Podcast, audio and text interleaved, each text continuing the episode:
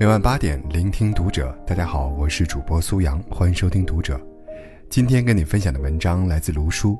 多少婚姻最后都死在了厨房？关注读者新媒体，一起成为更好的读者。我的父母已经相伴走过了近四十个年头，只要没出差，我爸都会顺道去我妈单位接她，一起去菜市场买菜。回来后。两人一起去厨房洗洗切切。帮不上手的时候，我爸就在一旁看着。菜要出锅，他还拿出手机拍照发给我看。我妈见他那样，就笑话他又骚扰儿子。从小，我们家小小的厨房就充满了他俩扯家长里短的声音和进进出出的身影。现在的我已长大成家，为人父母，方才明白。热腾腾的厨房对于一段婚姻来说意味着什么？厨房，往往能让人感觉到婚姻的温度，但很多人不明白这一方天地的重要。一句不回来吃了，就应付了家里餐桌上的饭菜，残羹剩饭、菜叶菜梗，慢慢就堆积成了埋怨。厨房里的孤单身影，让洗涮碗筷的哗哗水声汇成了无数次争吵。冷清的厨房，落满灰尘的灶台，成了压死婚姻的最后一根稻草。冰冷的厨房和空荡的饭桌，仿佛预示着婚姻的结局。很多婚姻，就这么死在了厨房里。我有一个表哥，当初和表嫂结婚时，两人一无所有，但他们都很上进，白手起家做生意，慢慢的生意越做越大。生活质量越过越高，而婚姻却越来越差，最终走向了破裂。离婚的起因源于一顿饭。表哥忙于工作，表嫂也把挣钱看得很重。他们平时经常在外面应酬，在家的时候都是怎么方便就怎么解决，基本上不是外卖就是煮方便面。表哥曾多次提议出去买菜，回来一起做饭，表嫂都拒绝了。他说：“有买菜刷锅那个时间，我们叫上几个菜都吃完了，要吃就自己做，要做就自己吃。”几句话，说的表哥胃口全无。时间一长，两个人直接在外面各自吃好再回家，一觉醒来又各奔工作。曾听表哥说，每天回到家，没有热气腾腾的饭菜，而是冷冷清清的厨房，连冰箱都是空荡荡的。常年不按时吃饭，胃痛起来真是要命啊！想做几个菜，一个人做一个人吃也没啥意思。他实在觉得家不像家，像宾馆，没有一点温情。表嫂不甘心，和表哥理论：这些年来你挣钱，我也挣钱，才有了这个家。你倒好，亲手把这个家拆了。而表哥，只是淡淡的说：钱是有了。但这个家哪里还像家了？每天早出晚归，面都见不到几次。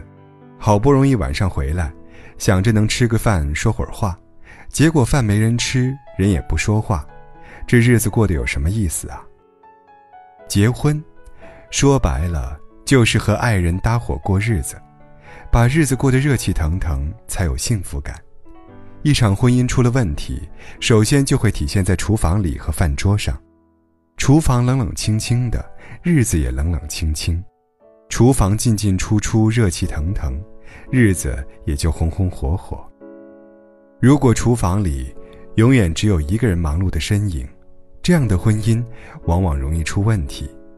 前段时间，网上有个帖子火了：结婚十年的妻子决定离婚，原因竟是丈夫四天没洗碗。刚开始看。我心想，这妻子也忒矫情了点吧？要是丈夫四天不在家，那不得手刃亲夫了？看完后，我理解了那位妻子的决定。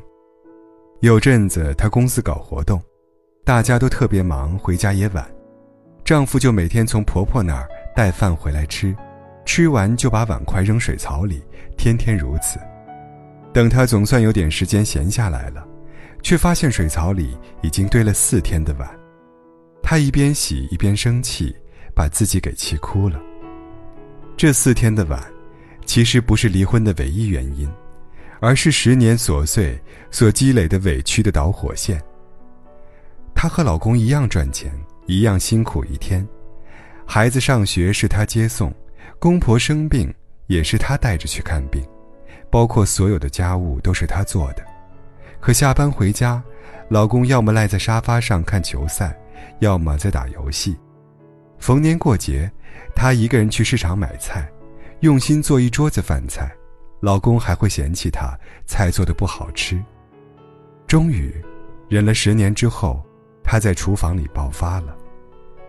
一段婚姻里，如果一方的付出永远比另一方多，那这段婚姻迟早会出大问题的。很多男人认为，他只需赚钱上交工资卡就可以了。下厨做家务是女人的事，而这正是很多人婚姻失败的原因。婚姻是两个人的事，如果两个人谁偷了懒，看厨房就知道了。俗话说，想留住一个人的心，要先留住一个人的胃。用心经营一个有声有色的厨房，吃下去的是柔情，幻化出来的是爱意。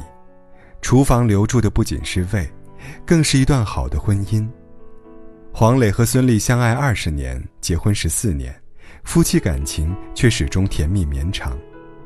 他们常常一起买菜，一起回来洗洗切切。